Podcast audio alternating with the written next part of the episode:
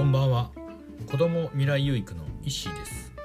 誰かのために学ぶことが一番自分の学びになる。ということで、えー、今日はですねストレスと聞くと、えー、皆さんどんなイメージかって言ったら、まあ、基本的にはこうマイナスなイメージがねあのあると思うんですけどもストレスかかりたくないとか、まあ、ストレスかかあのねストレスがあるから嫌やなとかってなると思うんですけどもストレスはエネルギーに変わるという、えー、話をしていただきたいと思います。でどういうことかって言ったらストレス自体っていうのは、えー、その事象に対してのこう起きてるただのことであってそのストレスをどう捉えるかによって、まあ、マイナスにもなったりとか逆にもうプラスストレスがプラスになったりもするということなんですよね。でじゃあ、えー、基本基本的にっていうかねまあイメージでもう勝手にストレスがかかるから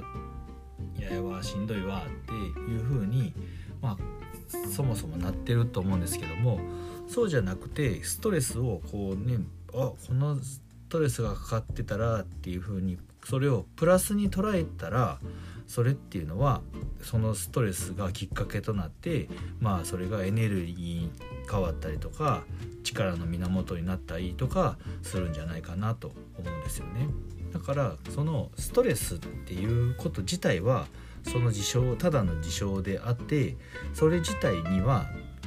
マイナスでもプラスでもどっちでもないということですよね。でもまあイメージとか勝手に自分の思い込みですよね。自分がそういうふうにストレスイコールなんかネガティブなものっていうふうに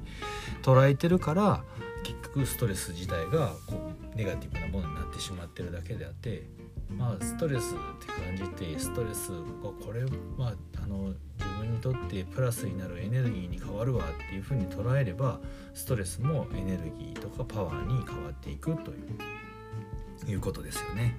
まあということは基本的に基本的にっていうかまあどういうことかって言ったらその結局は捉え方なんだろうなと